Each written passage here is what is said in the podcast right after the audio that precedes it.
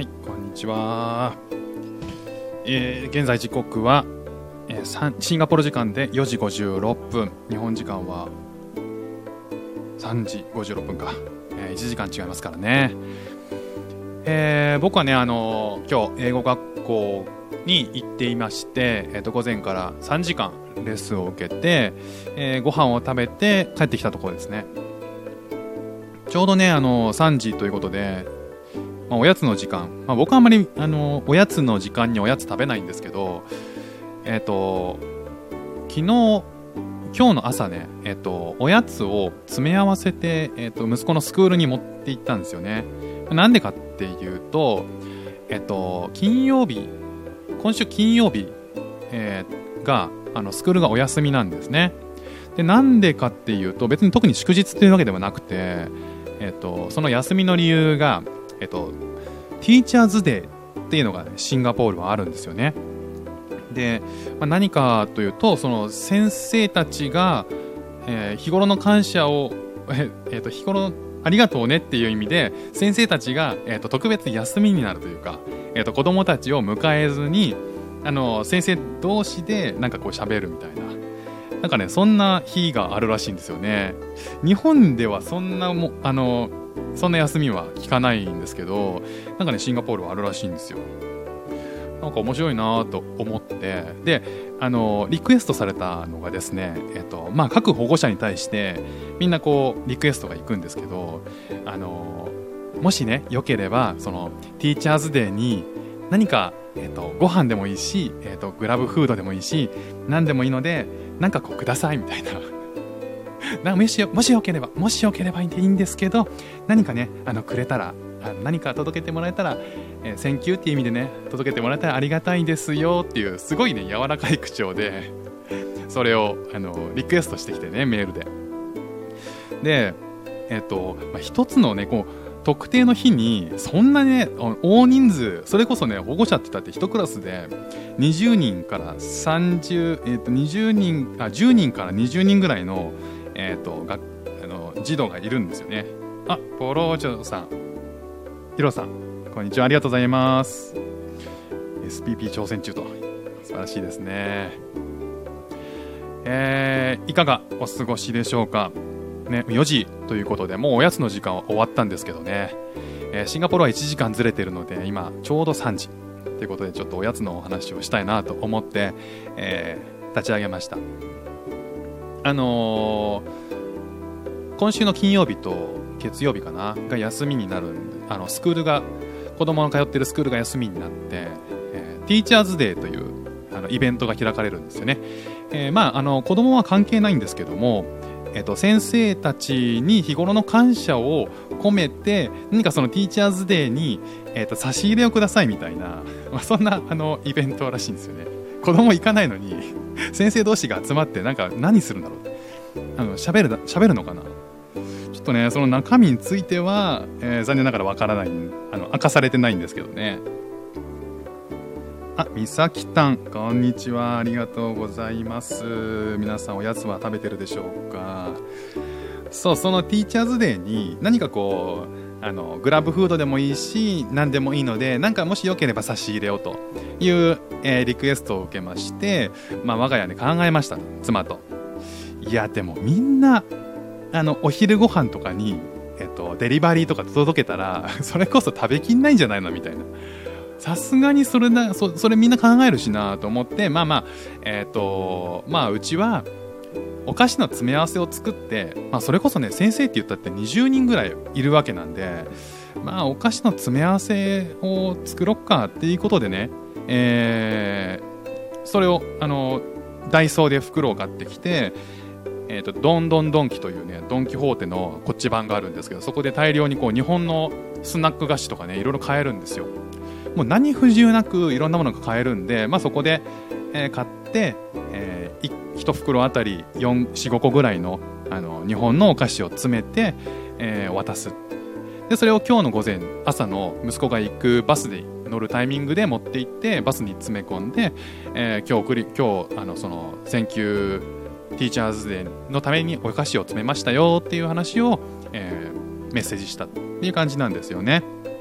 で、あの、サムネイル貼っている通りですね、こんなようなものが、まあ、シンガポールはあの手に入るので、日本のお菓子っていうのはそんなにこう、あれ食べたいな、これ食べたいな、食べらんないよなっていうのは、まあ、あの、いろんな国に、と比べると多分すごい食べやすい、食べやすい国っていうか、あの、手に入りやすい国ではあることは間違いないと思います。えー、先生方が日本のお菓子どんな反応するのか気になりますね。ボラーチョさんね。そうなんですよ。えっとただねあっちこっちで手に入るってこと考えたらもしかしたらそんなにあのああそうなのねぐらいなのかもしれない。あのなんかねこっちで、えっと、手に入れ入れられる国のお菓子ってえっと日本のスナック菓子はまあもえっと伝えあの今言った通りなんですけどあとは中国系が結構やっぱ多くて漢字全部漢字で書いてあるやつ。あとはあの海外勢。そのヨーロッパ系。えっ、ー、とイギリスとかそっち系のお菓子も少しあるんだけどやっぱり場所から近いのがオーストラリアのお菓子かな。あのスーパーに行くと結構そのオーストラリア産のお菓子、えーと、食材とかも結構オーストラリア系多くてあの牛乳もそうだし野菜とかもオーストラリア多いですね。あとはそのバターとかその乳製品系はやっぱりまあオーストラリアのものが多いなという印象ですかね。あとフルーツもオーストラリア多いですね。まあそういうそのまあ場所が近いっていうこともあってそのいろんなそのパッケージもねオーストラリアナイズドされたナイズドっていうかオーストラリア産の、えー、おしゃれなパッケージも結構あるんですよね。ちょっと高いんですけどね。あ、彦根さんこんにちは。ありがとうございます。やっぱり日本のお菓子は高いですか？そうですね。ちょっと高いかな。でも、えっ、と、オーストラリアとか、そういうの国のものに比べると、高くはないかも。なんかね、えっと、そっち系の、その、ヨーロッパとかオーストラリア系の食べあのスナック菓子って結構ねオーガニックをだったりするんですよ。オーガニックで、えーとそんなに量産しない。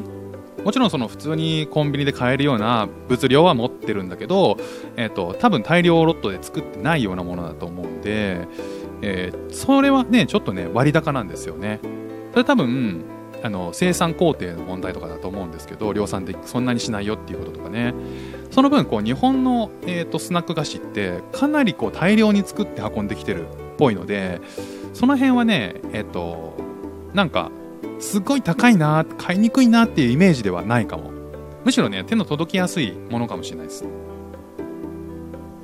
あ俺さんピカリンさん手振っていただいてね交流ありがとうございます。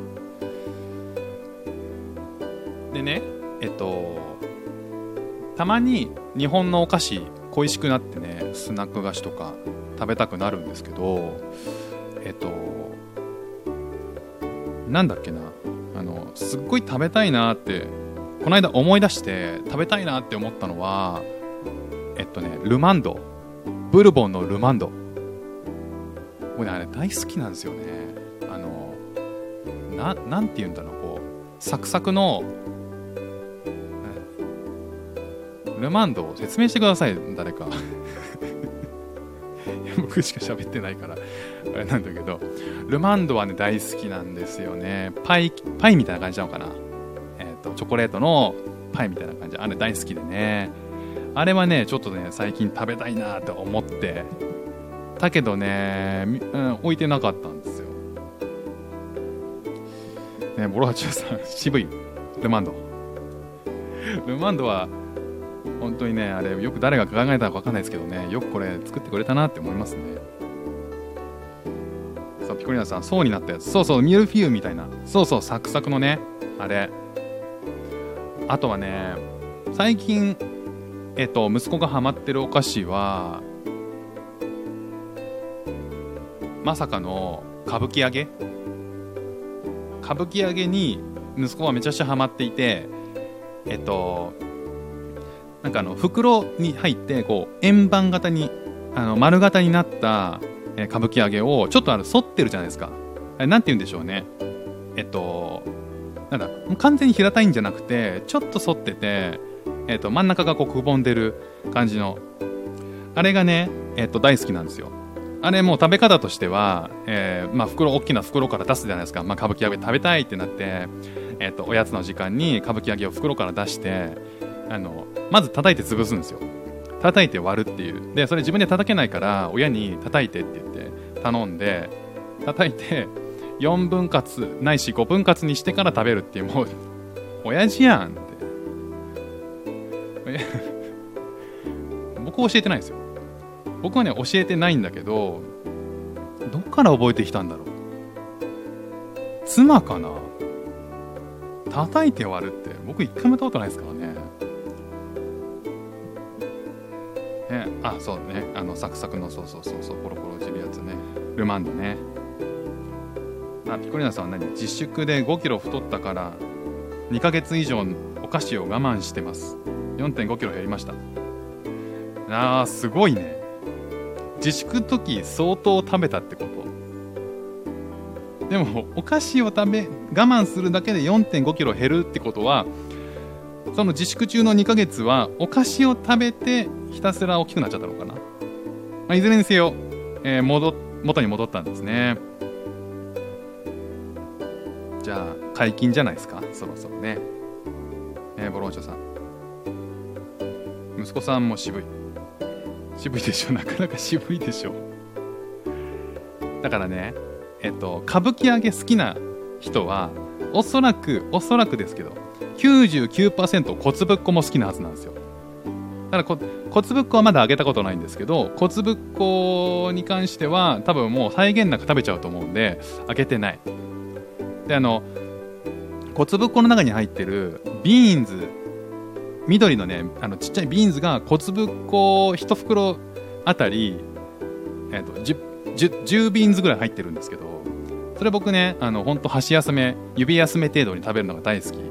ででもあのバランスが絶妙なんですよね。骨ぶっこ10骨ぶっこ1ビーンズみたいな。そのリズム感で食べるとあっという間に1袋なくなっちゃう。それをね息子にはまだ覚えさせたくない。だ骨ぶっこはまだ解禁してない。あ子育てパパパパさん。こんにちは。ありがとうございます。ホラーチョさん。叩いて食べる新鮮です。叩いて食べるの新鮮ですか？僕はまあ僕は新鮮だったんですけどえっと妻はなんか割と普通な感じ。見た感じね普通の感じでしたね。ピコミナさん前後しちゃいますけども家にいるとお菓子めっちゃ食べてました。原因はお菓子です。ほら。原因お菓子でしょ？やっぱりね。まあ何が一番え、ー、と問題かっていうと家にお菓子を置いとくこと。しかもストックで。そそれがあることによっていつでもどこでもいつでも どこでもっていうかいつでも食べられてしまう環境を作っちゃうのが良くないなって感じてる今日この頃です。あの普段これまではあんまり置いてなかったんですけど例えばそのさっきの誰かに何かをあげるためあ誰かにお菓子の詰め合わせをあげるために、えっと、余ったものを、えっと、ストックとして、えっと、しまっとくじゃないですか。それがね実はこう諸悪の根源になるんですよね。あのそれを引き金にどんどんどんどん食べてしまうっていうあの状況に我が家陥ってるのでこんなねあのお菓子の配信なんて、えー、スタイフ始めた当初は考えてもみなかったですけど おやつ時今ね今シンガポール時間3時10分っていうね次第でございます。あボラーチョさんね僕は今堅揚げ食べながら聞いてます。堅揚げね。堅揚げってあれですか？ポテト？堅揚げポテトかな？堅揚げポテトも美味しいですよね。わかるわかる。ちょっと控えめな塩でね。はいピコリーナさんこんにちはって入ってる。好きなお菓子ばかり。あこれ？書いてあのサムネイルのことかな？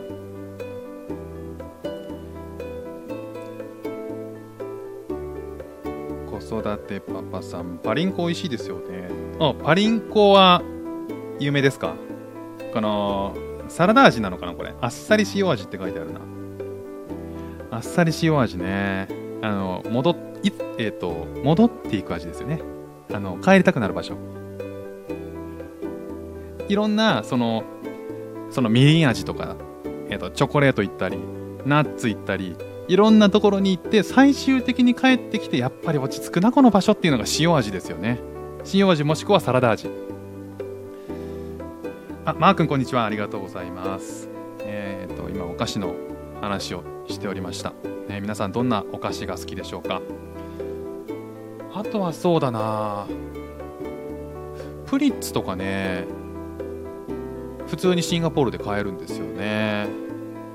サラダ味とトマトサラダサラダ味？トマト。あそうそうそうそう。プリッツに関して言うとサラダ味とトマトサラダ味の違いが僕はよくわからない。あれなぜ分けてるのかっていうのがねいまいち僕わかんないんですよね。どっちも何？ブラインドブラインドでプリッツしたらどっちか当てられる自信ないんだよな。ほんのりトマトの味したっけ？トマトサラダプリッツって。バターとサラダに関しては明らかに違うんですよね。もう違う食べ物なんじゃないかっていうぐらい違うと思うんですけど。あの2つに関してはなぜこれを2つに分けてそれでこうマーケットが取れてるのか。えっ、ー、と永続的に販売できてるのかがねいまいち分かんないんですよね。キャラの違いが。キャラかぶりしてないかなって思ったりする。ああボローチョさん。そうかカントリーマームね。カントリーマームは日本が世界に誇る名品だと思う。確かにね。カントリーマームはねあれ考えた人天才ですよね。ただ僕あのカントリーマームって日本のものじゃないと思ってました。あれ日本で作ってんだ日本から生まれたのかな？どうなんだろう？あれバニラとココアかな？その2つでしたっけ？僕はね断然ココアなんだよなあの2つだと。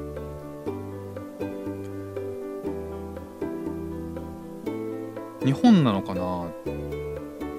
どうなんでしょうね。なんかこう見た目とかあのカントリーマームって名付けられているあたりがなんかものすごくこう舶来感がありません？食感が絶妙。僕もココア派です。そうですよね。ココアの人気が高いはずなんですよねあれ。なんだろう。あのココアを食べる人が多いんだけど少数派のバニラ派私バニラがいいですってどっちがいい？ココアとさバニラあるけどどっちがいい？って聞かれたら絶対ココアなんですけどあ私バニラとかねすぐ答えてる人がいるのかな？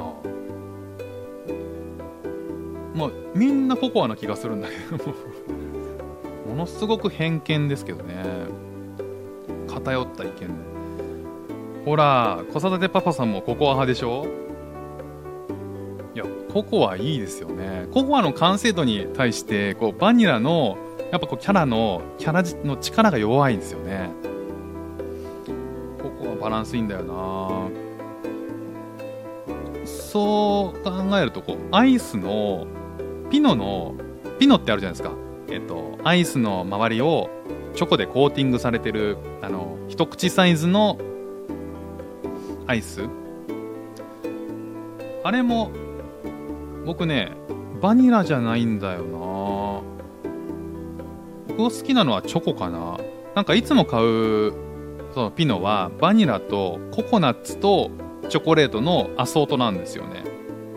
で僕一番最初にチョコをなくしてしまうんでそのチョコがなくなった後のピノの寂しさね。バランスよく食べらんないんだよな。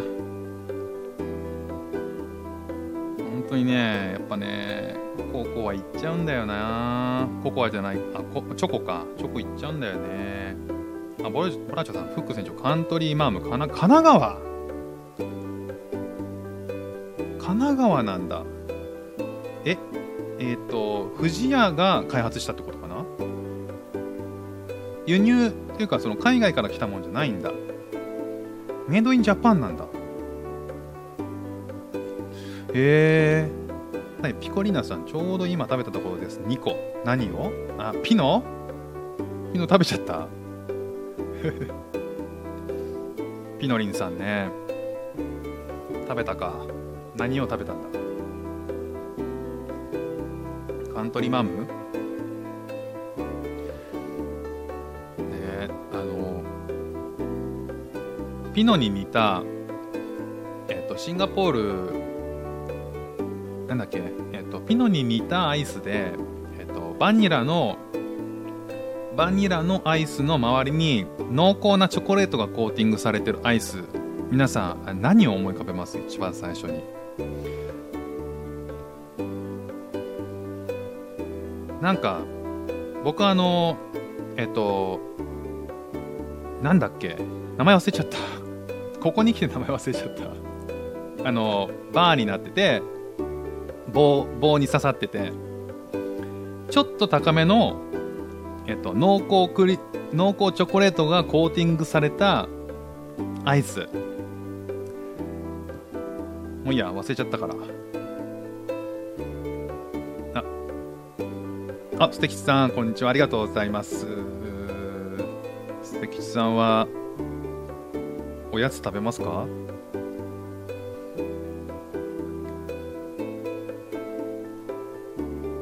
ピコリナさんピノに似たアイスを2ヶ月以上冷蔵庫に放置していたのでつい 呼ばれたってことね。ピノに似たアイスってのはピノじゃないってことなんですね。ピノもよく考えたよなあれ。本当に。ボラーチョさんアーモンド付きのやつ好き。そうねありますね。えっ、とクランチ系ね。クランチチョコのやつですよね。クランチチョコも美味しいですよね。そうそうピコリンさんパパルムね。そう。パルムパルム。シンガポールではねパルムに似たパルパルムと同じコンセプトで作られている、えー、商品があるんでパルム売ってないんですよ。なんかマグナムっていうやつでそれどこの国の商品なんだろう？なんか世界的に売られてるやつだと思うんですよねで駅広告とか、えっ、と、あのそのアイスシーズンになると、アイスシーズンというか、まあ、シンガポール年中アイスアイスシーズンなんですけど、なんか、そのマグナムの広告がすごいんで、マグナムが相当広告費をかけてアイスをプロモーションしてる。まあ、どこ行ってもアイスはマグナムですね。関さん、パパさん死んだふりしてます。あ、ピコニアさん、マグナム好きですか？あ、アメリカなんだ。へえ、アメリカの商品なんだ。アメリカか。わかるな。味で。そっか、海外に行ったら絶対食べますよ。なるほどね。そういう位置づけなんですね。そっか、知らなかったな。なんかね、えっと、つ、つい最近広告があったのはマグナムの抹茶抹茶フレー抹茶味。いきなりここに来てね日本フレ日本テイストのものが入ってきてるんですけど抹茶味のマグナムが売ってたんですよ。で食べてみたんですけどやっぱりねクオリティは全然その日本のものと違う。抹茶だけどさ何て言うんだろう。匂い。匂いは確かにちょっとこう鼻から抹茶っぽい味は感じられる匂いは感じられるんだけどそれこれは抹茶なのかなみたいな感じですかね。ですごく甘いし抹茶のアイスを求めてる時ってあの抹茶の苦さとかそんなところだったりしません？それがね感じられないんですよねマグナムに関しては。あブラさんマグナム初めて聞いた僕も初めてこっち来てから聞きましたねピコレンさんイタリアとかマグナムの専門店ありましたあそうなんだまあじゃあ有名なんですねピコリンさん、ビ、便器があるから行かなかったけど、なんだろう、便器って。えー、ピコリナさん、日本には入ってないです、マグナム。やっぱり。やっぱ入ってないんだ。そうですよね。見たことないもんな。でもまあ、アイスで、やっぱ強いなって、もう独自の地位を築いてるなと思うのは、やっぱりハーゲンダッツかな。日本にもちょっとそのいいアイスとして君臨してるし、シンガポールでも同じように、その、ちょっとお高めの、えーと、アイスとして売られている感じですかね。だから、えっ、ー、と、ハーゲンダッツに関しては、もう同じクオリティでシンガポールでは楽しめる。ありがたいですけどね、ハーゲンダッツ僕大好きなんでね。本当に高級だから時々しか買わないけど。ね、濃厚ですよね。アメリカの抹茶の捉え方が気になるというね、ポランチョさん。そうそうそう。海外の抹茶の捉え方って、ちょっとやっぱ日本と違うんですよね。抹茶って、えっと、こう今世界的なブームだったりするみたいなんですけど、なんかシンガポールでも抹茶を使ったお菓子とか、抹茶のドリンクとか、抹茶の、まあ、カフェとか行っても、抹茶っていうその英語で MACHIA かな？抹茶ってあるんですよ。MACC かな？あるんですけどなんかねどれもこうビターな感じじゃなくてやっぱ甘い方が勝っちゃうんですよね。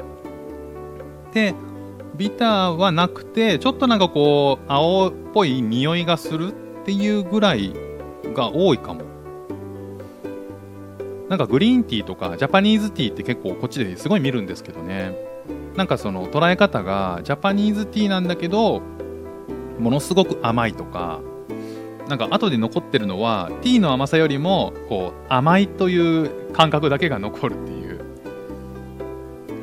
だからね抹茶って人気なんだけど日本人にとっての抹茶とちょっとね違うんですよね。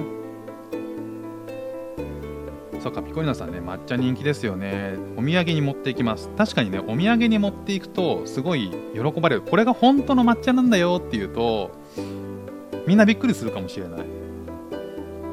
こっちでこう抹茶って思って飲み続けてるものと日本から届いた抹茶違うからね多分。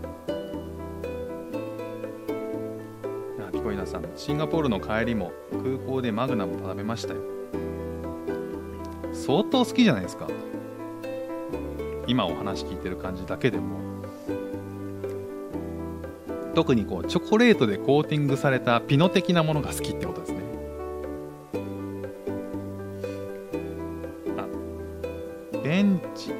ンチはイタリアの高級チョコレート店でジェラートもめっちゃ美味しいです。あそうなんだ。チョコレート屋さんなんですね。最近なんかチョコレート専門店って日本でも結構増えてますよね。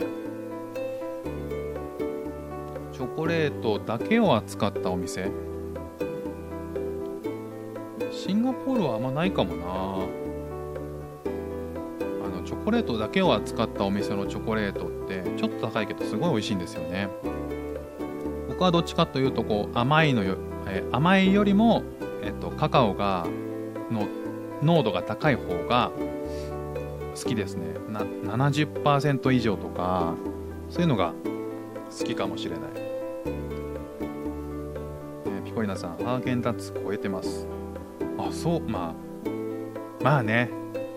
ハーゲンダッツはほらあの手の届く手の届くっていうか日常的に購入できるところたくさんあるけどもうものすごいなんだこれはっていう味よりもこうなんか同じこう品質を一定の品質をキープしてくれてるありがたい食べ物的な位置づけ僕あるんですけど。確かに専門店持ってるところにしたらねそこで食べたいな。ホラーチョさん。ピコリンさんのマグナム愛でマグナム気になってきました 本当にそんなにねマグナムが好きだっていうコメントになると思ってませんでしたけどね。マグナムあるよっていうね、お話だったんですけど、こんなに大好きな人がいるとはっていう。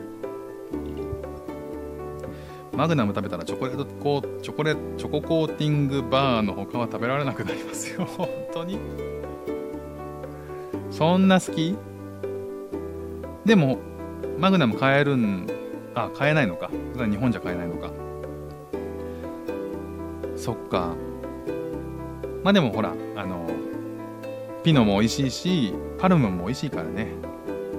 ピコニさんマグナムのスポンサーつきますよね。本当はついてんじゃないかなもうね。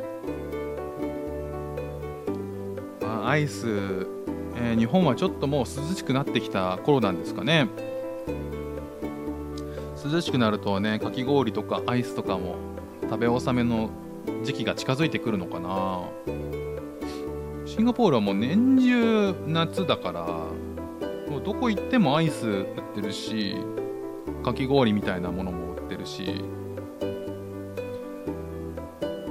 あそっか。スーパーでガンガン売ってるんですねマグナム。あスーパーでガンガン売ってる？そっかそっか。買えるのね。あ子育てパスパさんありがとうございます。お邪魔しました。保育園に迎えに行ってきますということでいってらっしゃい。ありがとうございました、えー、保育園の迎えか。僕も5時ぐらいになったらね子供がバスで帰ってくるんで、えー、それまでにねご飯の支度をして、えー、子供たちを迎えて今日は妻が、えーと、会食だということなんで、えー、ちょっと面倒を見なきゃいけない。ねピコリナさん、えー、9月に入っていきなりの秋気配です。そっか。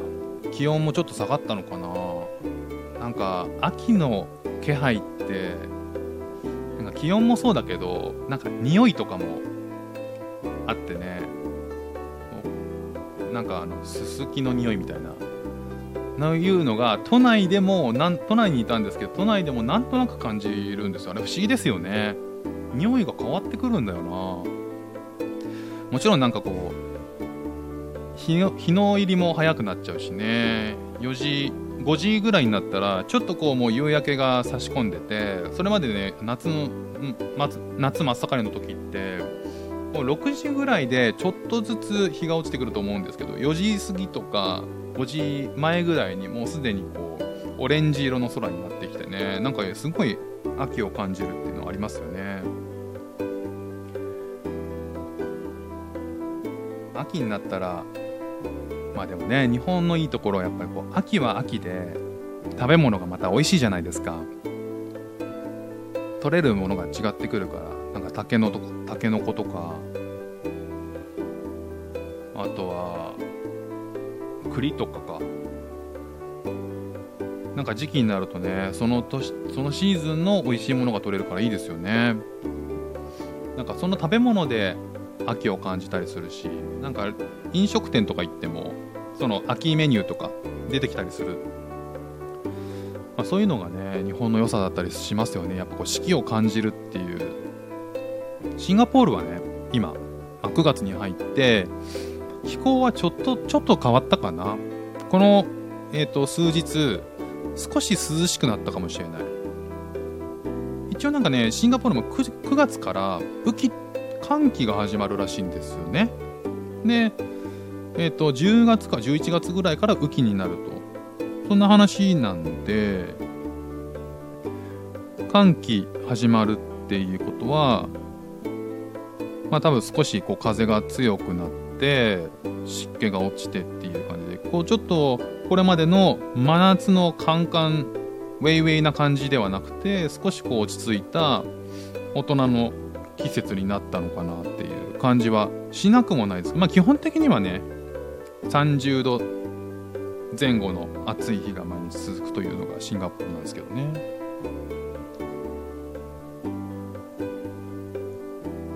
ヒコリナさん、海外のスーパーで。ああ、なるほどね。海外のスーパーでね。海外のスーパーはね、ほんとどこにも売ってるし、あのコンビニにも売ってるし、スーパーでも売ってるし、ほんとあちこちで売ってるんですよね。ホラーチョさん、もうじき、僕ももうじき息子をサッカーに送りに行きます。ああ、なるほど。サッカーね、これからなんですね。お気をつけていってらっしゃい。ピコリナさん、みんな素敵なパパさんだ。本当ですね。僕もね、えーぼちぼち、えー食事の準備をし始めようかなと思い始めましたお菓子をつまみながらやろうかな伎揚げかな。歌舞伎揚げ。半を拳で潰して食べるという息子のプレーをやってみようかな。そんな感じで今日はぼちぼち失礼させていただこうと思います、えー約35分やらせていただきました。お付き合いいただいてありがとうございました。皆さん。えっ、と日本時間4時30分ですね、